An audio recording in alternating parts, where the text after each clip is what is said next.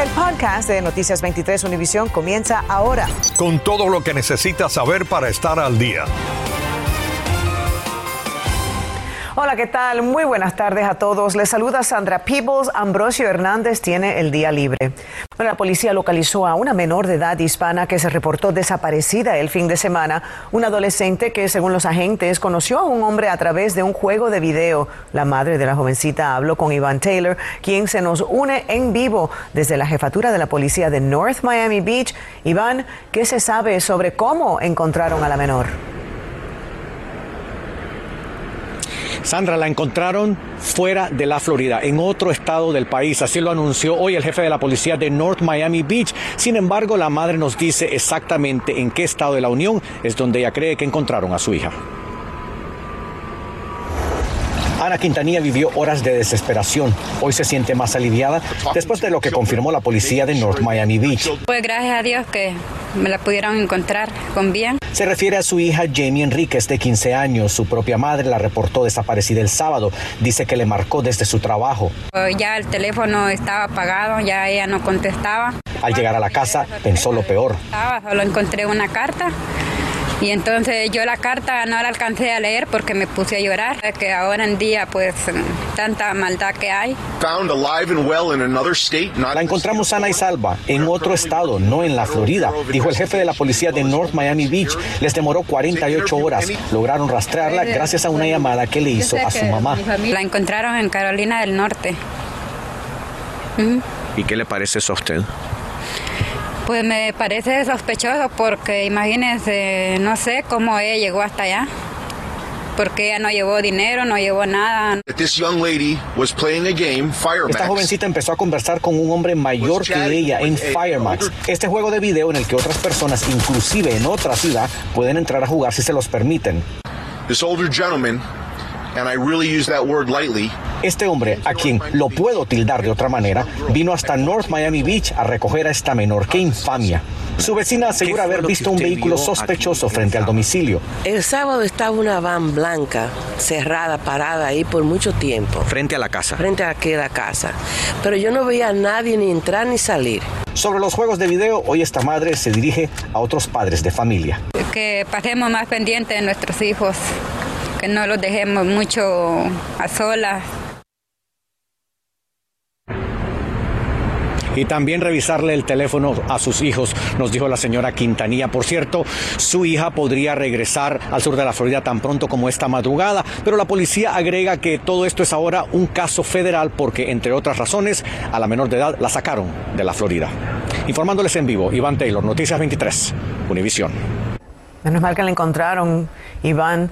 Y por cierto, la policía le pide ayuda a la comunidad para encontrar a dos niñas que también están desaparecidas hoy en el área de Alapata. Las jovencitas son Ana Contreras, de 12 años de edad, y Angélica Contreras, de 13. Ana mide 5 pies 6 pulgadas y vestía una blusa azul con pantalones grises. Angélica mide 4 pies 8 pulgadas y vestía un short y un top negros. Ambas tienen cabello negro y ojos castaños. Si las ha visto, comuníquese con las autoridades. La policía busca a cuatro individuos que escaparon después de disparar varias veces contra un vehículo policial en el noroeste de Miami-Dade. El agente que lo conducía no resultó herido, pero el auto quedó inhabilitado y no pudo continuar la persecución. Ocurrió esta madrugada en la avenida 24 entre las calles 46 y 48 en la zona eh, de Brownsville. Si tiene información, llame a las autoridades. Tres bomberos están sanos y salvos a pesar de que les cayó encima una bañera de hierro que se desprendió del segundo piso de una vivienda en llamas en el noroeste de Miami-Dade. A los tres los evacuaron de la casa en llamas que estaba deshabilitada, deshabitada en el momento la casa. Eh, nos eh, reportaron otras estructuras cercanas dañadas por el fuego. La Comisión de Miami aprobó hoy retomar el plan piloto de scooters en la ciudad a poco más de una semana de haberlo eliminado. El 19 de noviembre retiraron las carriolas de las calles, pero ahora vuelven mañana. Tatiana Irizar nos cuenta a qué se debe este cambio y nos acompaña en vivo. Sandra, amigos, muy buenas noches. Bueno, se debe a, como lo dijeron el comisionado Ken Russell y el mismo alcalde Francis Suárez, a que este, según ellos, es un buen plan, un buen programa piloto, pero deben corregir errores. Piensan hacerlo imponiendo nuevas reglas que discutirán a profundidad en la próxima reunión de la comisión el 8 de diciembre. Los scooters vuelven a Miami. Y esto es una innovación, una tecnología nueva y queremos ser pro tecnología, pero lo tenemos que hacer de una forma que no perjudica a los residentes nuestros de nuestra ciudad. No podemos ah, dejar a los jóvenes menos que 18 años en los scooters. Es muy importante que tenemos reglas sobre esto. El 18 de noviembre la comisión votó 4-1 eliminando el plan piloto de metas eléctricas que desde 2018 había en las calles de Miami. Este lunes votó 3 a 1 a favor de reanudarlo. Manolo Reyes sigue en contra de esta propuesta. Siempre he estado muy preocupado por la seguridad cómo se va a hacer cumplir y quién va a pagar por las personas que están haciéndola cumplir. Proponen bajar la velocidad a 10 millas por hora, el uso de casco y reducir la cantidad de scooters. Son siete las compañías operadoras en este plan piloto. Ya han habido más de 4 millones de personas que han montado los scooters en el Miami y todavía no ha habido un accidente grave, gracias a Dios. La edad permitida para conducirlo sigue siendo 18 años. Actualmente hay multas de 250 dólares para quienes no lo cumplan. Poco más de una semana la comisión votó a favor de eliminar el plan piloto, de detenerlo. ¿Por qué vuelven a discutir este tema ahora? Sí, dos semanas atrás yo era el único ah, apoyando a ese, ese, programa y ahora hay dos más personas. Las compañías estaban dejando de ganar dinero y yo no sé qué presión pusieron, qué, cómo fue que lo trajeron otra vez porque aquí el interés más grande que existía en, este, en esta reunión es que empezaran a trabajar desde hoy. Será este martes cuando estén nuevamente las patinetas eléctricas en las calles.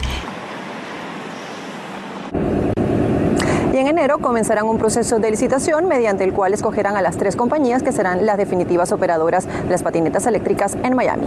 Es todo lo que tengo en vivo desde Coconut Grove. Soy Tatiana Irizar, Noticias 23, Univisión. Gracias, Tatiana.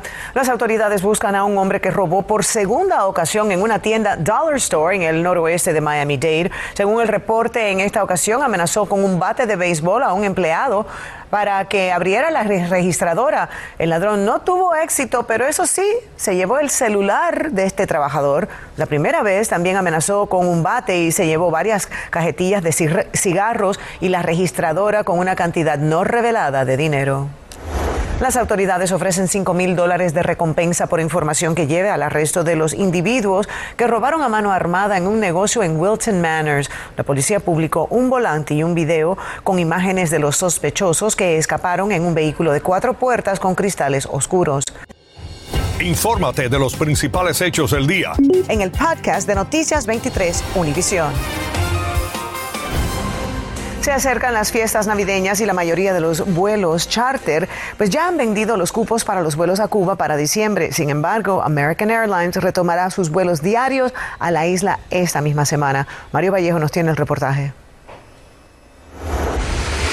Noticias 23 pudo conocer oficialmente esta tarde que la compañía American Airlines reanudará este jueves 2 de diciembre su ruta diaria a La Habana desde el Aeropuerto Internacional de Miami. Aunque quizás los pasajes online no estén disponibles, en las oficinas del aeropuerto esta tarde estaban vendiendo cupos para el mes de diciembre. El avión que operará tiene capacidad para 234 pasajeros. La primera maleta costará 50 dólares, 65 la segunda y 200 dólares una tercera maleta de hasta 50 libras. Si se pasa del peso podría llegar hasta 70 libras, pero deberá pagar 100 dólares adicionales. Por su parte, la mayoría de los vuelos charter ya no tienen cupo para diciembre, aunque al menos la compañía Sael está pidiendo autorización para agregar otros vuelos, además de los siete que tienen a la semana, para cubrir la demanda de quienes intentan ir a pasar las fiestas navideñas con sus familiares en la isla. Vamos a tener siete vuelos semanales a partir del día 5 y después del día 9 tenemos nueve. Y nosotros en ese caso estamos solicitando unos vuelos extra para ver si nos los aprueban para poder darle más servicio a los pasajeros. Todo pasajero que vuele a la isla al margen de la compañía aérea debe cumplir con ciertos requisitos para abordar la aeronave. Tiene que tener la, la tarjeta de vacunación con él en la mano. El que los niños menores de 12 años no tienen que llevar nada, ni prueba, ni PCR, ni nada. Las personas que tengan por una situación médica no puedan vacunarse, deben llevar su papel médico y un PCR de menos de 72 horas para poder entrar a juego. Hasta el momento el gobierno del presidente Biden no ha confirmado ni desmentido que a partir del próximo año puedan autorizar los vuelos desde Miami a varias provincias cubanas. Mario Vallejo, Noticias 23, Univisión. La Embajada de México en Cuba anunció que desde el 6 de diciembre reactivará el sistema Mexitel que permite solicitar a través de Internet citas para visas y legalización de documentos. El trámite, que es gratuito, está suspendido desde hace meses debido al coronavirus. La sede mexicana habilitó cupos máximos para las citas según el trámite que se vaya a realizar. Bueno, en Estados Unidos ya se toman medidas extremas después de que la Organización Mundial de la Salud declarara a la variante del coronavirus Omicron como una preocupación. El presidente Joe Biden hizo un llamado a ponerse la dosis de refuerzo o vacunarse si es que aún no lo ha hecho. María Fernanda López nos informa. Porque es mejor prevenir que tener que lamentar, Omicron, la nueva variante del COVID-19 descubierta en Sudáfrica, es tomada muy en serio por la administración Biden. Esta variante es motivo de preocupación, no de pánico. Como medida de precaución desde este lunes y hasta nueva orden, Estados Unidos no recibirá vuelos procedentes de Sudáfrica, Botswana, Zimbabue, Namibia, Lesoto, Eswatini, Mozambique y Malawi. Sin embargo, el Aeropuerto Internacional de Miami no tiene vuelos directos de ninguno de los ocho países africanos que están incluidos en la nueva lista de restricciones de los Estados Unidos, por lo que aquí, por el momento, no hay vuelos afectados. Es necesario que cierre porque si no el virus se extiende aquí. También me parece malo porque toda la gente tiene que moverse, tiene que ir a los Estados Unidos, tienen negocios. Más que estar alarmados tenemos que estar atentos y continuar cuidándonos y mantener las medidas que hemos mantenido. Algo que hay que recordar siempre es que los virus respiratorios tienden a mutar. Teníamos que prepararnos de que esta pandemia podía durar de dos a tres años. Tardo o temprano veremos casos de esta nueva variante aquí en Estados Unidos. Ya la variante debe estar circulando en Estados Unidos, pero no ha sido identificada. La doctora Angelique Coetzee, presidente de la Asociación Médica de Sudáfrica, fue quien primero alertó a las autoridades de la posible existencia de una nueva variante al ver varios pacientes que reportaban solo cansancio y dolor en el cuerpo. Ella aclara que los síntomas han sido extremadamente leves y hasta ahora nadie ha sido hospitalizado. ¿Cómo saber si una persona que está dando positivo es portador de la nueva variante? La única manera de poder identificar una variante es que se haga un estudio genético. Entonces, ¿cómo se dan cuenta que hay una variante nueva? Cuando hay alta incidencia de casos, como ocurrió en Sudáfrica, se empieza a hacer ese mapeo genético. En África, solo el 7% de sus cerca de 1.300 millones de habitantes ha recibido la vacuna completa. Las variantes se crean a partir de las personas no vacunadas. Informó María Fernanda López, Noticias 23, Univisión. Quedan solo algunas horas para aprovechar los descuentos de este ciberlunes y mientras los consumidores hacen pedidos, miles de personas trabajan contra reloj para que sus paquetes lleguen. María Alesia Sosa está en un centro de distribución de Amazon y nos cuenta. Efectivamente, los saludo desde uno de los 250 centros de distribución de todo el país del gigante Amazon y aquí vamos a ver cómo sucede la magia precisamente un día de Cyber Monday y un lunes de ventas online y para eso me acompaña David Flores Sánchez, portavoz de Amazon. David, cuéntanos cómo es el proceso desde que una persona le da clic a comprar en Amazon. Primero que nada, bienvenidos a uno de nuestros días más importantes dentro de Amazon y como puedes ver, una vez que el consumidor hace una compra, a nuestros compañeros les aparece en esa pantalla específicamente el producto que el consumidor está pidiendo. Uno de esos robots, como mi compañera lo está haciendo ahí, trae el producto y ellos lo ponen en estas bandejas amarillas. Una vez que lo tienen en esas bandejas amarillas, pasa a una de estas bandas en las cuales va al área de empaquetado. En el área de empaquetado, nuestros compañeros ponen el producto dentro de las cajas que el consumidor está recibiendo. Una vez que lo ponen ahí, ponen la dirección y ponen el producto que el consumidor pidió, automáticamente lo suben a una de las bandas que sale directo hacia alguno de los trailers para distribuirlo en diferentes ciudades vía tierra, avión o incluso en las vans de Amazon Prime que el consumidor ve entregándoles en su casa. Eso es como la magia sucede.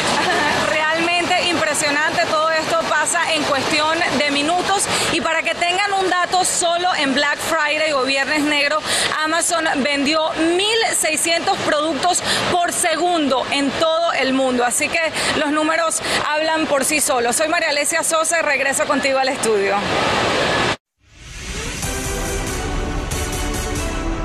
Bienvenidos a la información deportiva. Los Miami Dolphins lograron su cuarta victoria seguida y la quinta en toda la temporada. En el Hard Rock Stadium de Miami Gardens, el equipo se impuso por un amplio marcador de 33 a 10 con una defensa que no dio tregua a Cam Newton y sus Carolina Panthers.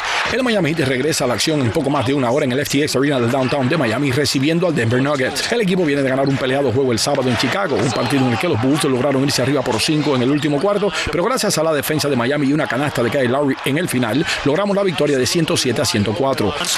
Los Florida Panthers no pudieron hacer lo mismo también el sábado en su casa del BB Center de Broward y cayeron contra uno de los peores equipos de la liga, los Seattle Kraken, por cuatro goles a uno. Los Miami Marlins contrataron al venezolano Abisail García por cuatro años y 53 millones de dólares. García llega a Miami a reforzar una ofensiva carente de poder y debe hacerse cargo de cualquiera de las esquinas en los jardines. El equipo además está a punto de asegurar a Sandy Alcántara por cinco años y 56 millones de dólares. Ernesto Clavelo, Deportes 23. Funcionarios de transporte de la Florida aseguran que ePass y SunPass son las mejores y más baratas formas de pagar los peajes en las autopistas del estado. La afirmación ocurre tras la salida de muchas aplicaciones que ofrecen facilitar esos pagos, pero que según los funcionarios estatales, la mayoría agrega tarifas por el servicio. Acabas de escuchar el podcast de Noticias 23 Univisión. Puedes descubrir lo mejor de los podcasts de Univisión en la aplicación de Euforia o en univision.com diagonal podcasts.